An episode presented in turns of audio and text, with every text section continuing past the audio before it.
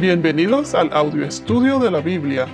A continuación, la lectura de las Escrituras, una breve explicación y los versículos que se relacionan. Primero voy a dar un repaso del podcast anterior, en donde vimos que por medio de nuestra fe en Cristo Jesús, todos nuestros pecados son cubiertos. En otras palabras, somos justificados. Además, cuando pecamos, o sea, los creyentes, y nos arrepentimos, o sea, aceptamos, reconocemos y aceptamos lo que hicimos y nos arrepentimos.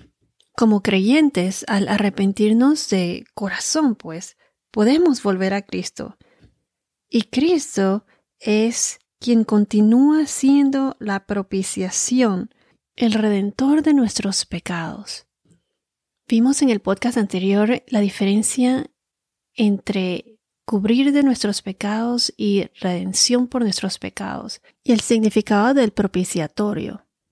Los sacerdotes de la orden de los levitas nos cubrían de los pecados, a diferencia de Jesús, que fue el sumo sacerdote que nos, nos dio la redención por nuestros pecados.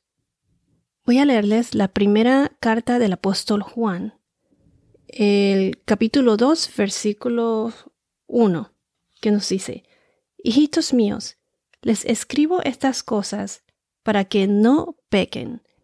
Y si alguien peca, tenemos abogado para con el Padre, a Jesucristo el justo.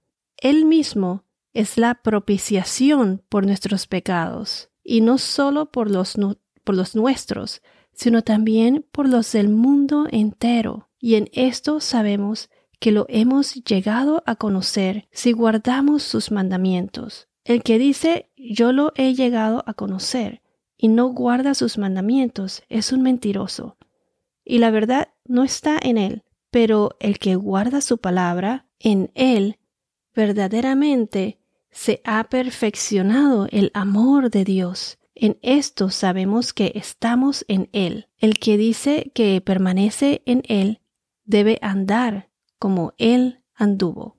Cuando hablan de Él se refiere a Jesús andar, el, eh, seguir el camino de Jesús. En el, la misma carta de Juan, primero de Juan, en el capítulo 4, versículo 10, se los voy a leer. 1 de Juan 4, 10. En esto consiste el amor, no en que nosotros hayamos amado a Dios, sino en que Él nos amó a nosotros y envió a su Hijo como propiciación por nuestros pecados. Recuerden que hablamos del propiciatorio que se encontraba en el arca del pacto, dentro del lugar santísimo, detrás del velo. Y el propiciatorio era la, es la, era la tapa o la cubierta del arca del pacto. En esa cubierta donde el sumo sacerdote rociaba la sangre de los animales sacrificados. Ahora Jesús representa esa cubierta. Y ahora ya no estamos cubiertos por los pecados, sino que Jesús ya nos redimió de nuestros pecados. Él es nuestro redentor. Jesús nos redimió de nuestros pecados. Él pagó esa deuda por nosotros. Él nos liberó. Somos redimidos. Dios ha pagado nuestra libertad y ya no estamos bajo la esclavitud del pecado o de la ley del Antiguo Testamento. Su muerte la muerte de Jesús en la cruz fue ofrecida a cambio de nuestra vida. Esta redención solo es posible por medio de Jesús, de su sangre derramada en la cruz. Primero voy a leerles Romanos capítulo 3 versículo 22, porque aquí dice algo muy importante.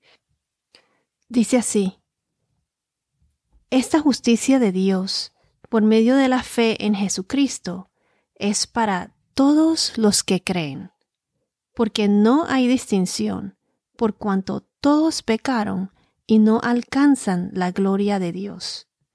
Es importante que aquí dicen que es para todos los que creen, que los que están justificados es para todos los que creen. Y también dice aquí que es muy importante que todos somos pecadores, aunque alguien sea del más alto rango religioso, es un pecador. Todos somos pecadores. Voy a seguir con Romanos 3, 24 al 26. Todos son justificados gratuitamente por su gracia, por medio de la redención que es Cristo Jesús.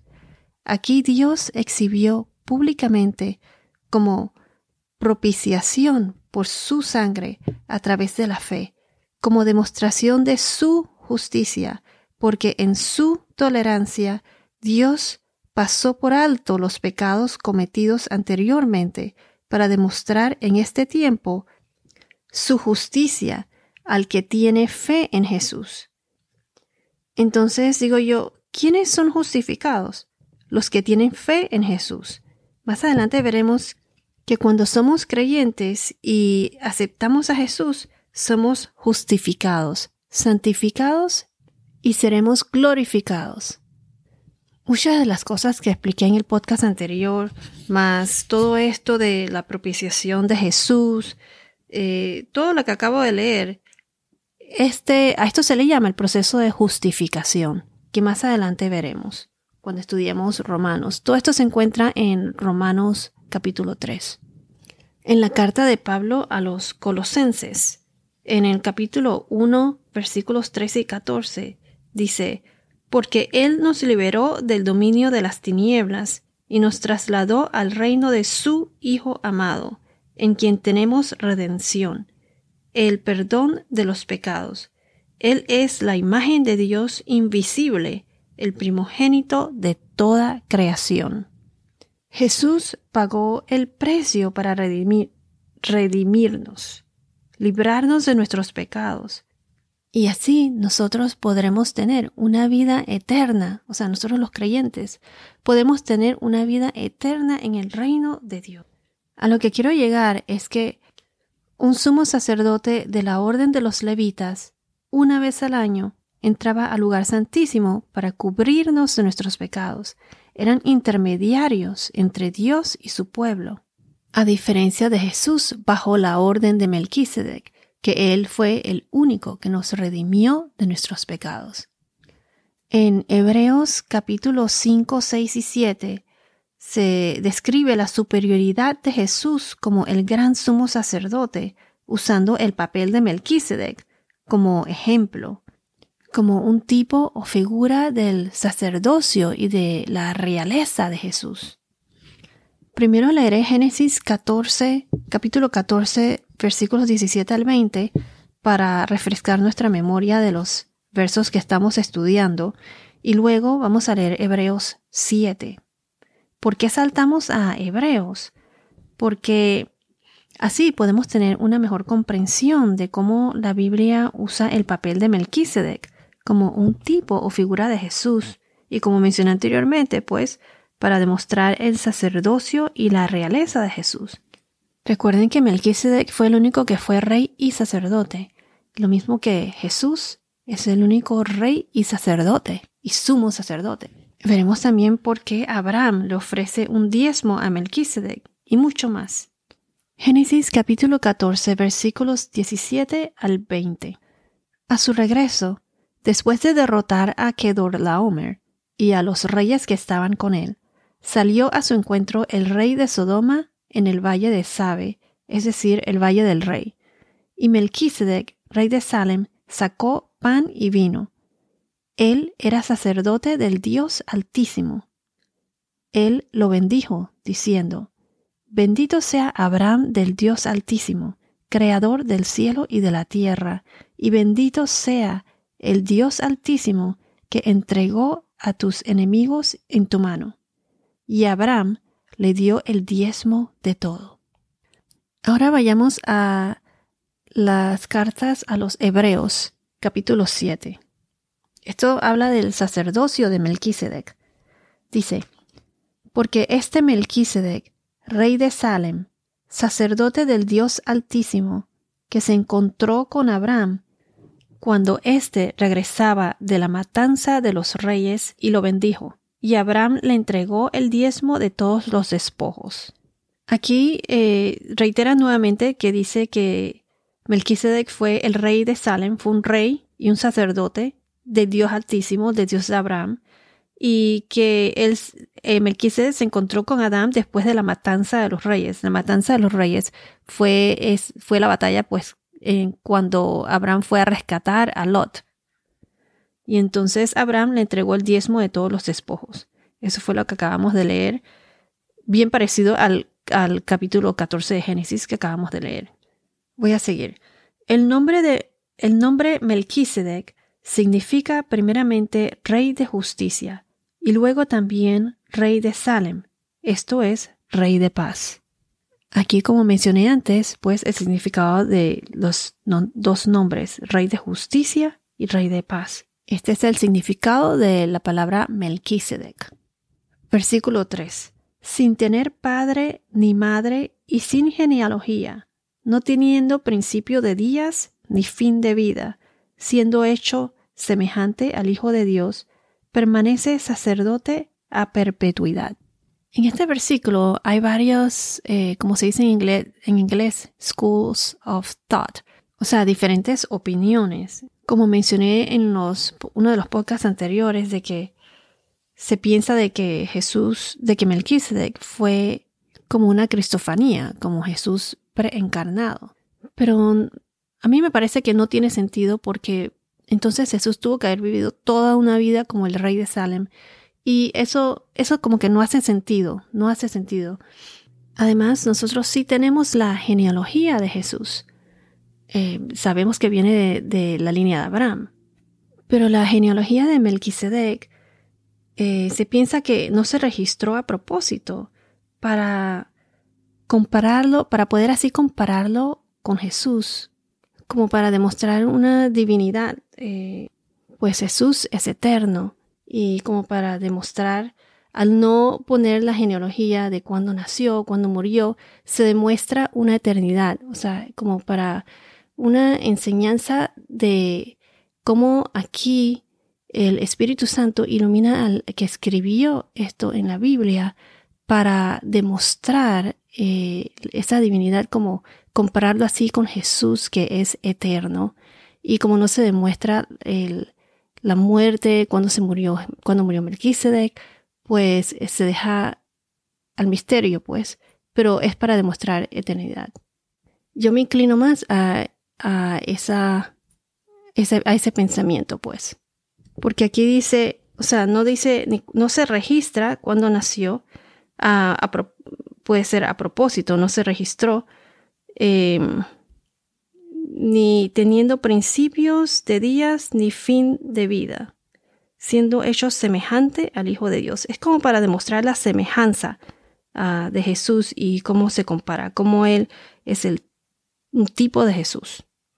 En realidad, según descubrimientos arqueológicos, se, han, se ha visto que Melquisedec sí existió, está en las en, en tablas que se han encontrado arqueológicamente, pero no se registra en la Biblia y no se ha encontrado nada acerca de su genealogía, quién fue la madre o su padre. O sea, un misterio. No se menciona eh, nada más que lo que dice aquí, pues, sin tener padre ni madre y sin genealogía. No está escrito. Seguimos con el verso 4. Consideren, pues, la grandeza de este Melquisedec, a quien Abraham, el patriarca, dio el diezmo de lo mejor del botín. O sea que aquí dice que Melquisedec, como dice, dio el diezmo de lo mejor que él tenía a Abraham. Aquí se acepta que Melquisedec es de más alto rango, o sea, es supremo, es más alto rango que Abraham, comprobando también que eh, Melquisedec seguía al mismo Dios de Abraham monoteísta, pues creía en el Dios Altísimo. Recuerden que la orden de los levitas, que proviene del vientre de Abraham, todavía no habían nacido porque todavía Abraham no tenía descendientes. Pero sí se ve aquí que es Melquisedec es superior a esa orden, ya que Abraham le ofreció su diezmo. Se reconoce que Melquisedec tiene un rango más alto porque siempre porque el menor da diezmo al mayor. Verso 5. Y en verdad los hijos de Leví, que reciben el oficio de sacerdote, tienen mandamiento en la ley de recoger el diezmo del pueblo, es decir, de sus hermanos, aunque éstos son descendientes de Abraham. Pero aquel cuya genealogía no viene de ellos, recibió el diezmo de Abraham y bendijo al que tenía las promesas. Y sin discusión alguna, el menor es bendecido por el mayor. Entonces aquí, como dije, acabo de mencionar, el menor es bendecido por el mayor. Esto comprueba otra vez más que la orden de Melquisedec es mayor a la orden de los levitas que va a venir más adelante por medio de la descendencia de Abraham, que son los sacerdotes oficiales, pues, la orden de los levitas. Versículo 8. Aquí ciertamente hombres mortales reciben el diezmo, pero allí los recibe uno de quien se da testimonio de que vive. Y por decirlo así, por medio de Abraham, también Levi, que recibía diezmos, pagaba diezmos, porque aún estaba en los lomos de su padre cuando Melquisedec le salió al encuentro. O sea, nos da a entender que aquí es como quien dice que la orden de los levitas también, así como Abraham le dio diezmo a Melquisedec, también le daba diezmo a Melquisedec indirectamente la orden de Melquisedec era mayor. Además, la orden de Levi, de los levitas, no era perfecta. El único perfecto fue Jesús, el perfecto altísimo sumo sacerdote, que él mismo fue la propiciación, el que no nos cubrió, sino que nos redimió de los pecados. Verso 11. Ahora bien, si la perfección era por medio del sacerdocio levítico, pues sobre esa base recibió el pueblo la ley, ¿Qué necesidad había de que se levantara otro sacerdote según el orden de Melquisedec y no designado según el orden de Aarón? Aquí admiten o quieren decir de que si la orden de los levitas fuese perfecta, entonces ¿qué necesidad habría de, tener otra orden, la orden de Melquisedec? Pues como he explicado recientemente, pues que la orden de los levitas no era perfecta. Ellos tenían que hacer ese sacrificio año tras año, eternamente para siempre, todos los años. Porque lo único que podía hacer, podía hacer el, el alto sacerdote bajo la orden de los levitas, en este caso Aarón, fue cubrir eh, el pueblo, pues, por los pecados cubrirlos, pero no redimirlos. Múltiples sacrificios que tienen que hacer al pasar los años comparado a un solo sacrificio, porque fue el sacrificio perfecto. Y el sacrificio perfecto se hace una sola vez. Es perfección. Por eso Jesús se sacrificó por nosotros. Un sacrificio. Y fue Jesús, nuestro redentor. Por eso pienso que intencionalmente se compara aquí a Melquisedec como un tipo de Jesús. Recuerden que en esa época solo estaban los escritos del Antiguo Testamento y no había Nuevo Testamento. Y el mayor enfoque del Antiguo Testamento, que fue la venida de nuestro Señor Jesucristo, nuestra salvación, la redención de nuestros pecados, se enfocaba en esa promesa.